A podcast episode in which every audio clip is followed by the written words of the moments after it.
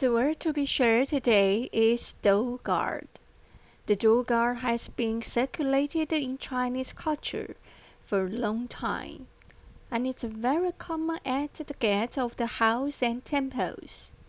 It's a protector god who can exorcise the devil, guard the house, keep us safe, help utilitarianism, and bring good luck.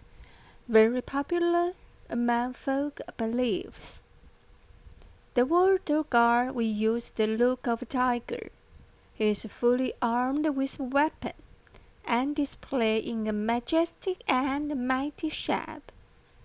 The long-scale creation and high three-dimensionality increase the difficulty of the production.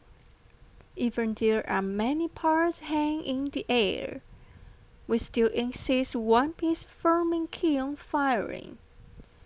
Look, the crown has two elongated feathers, which are the most prone to breakage under high temperature.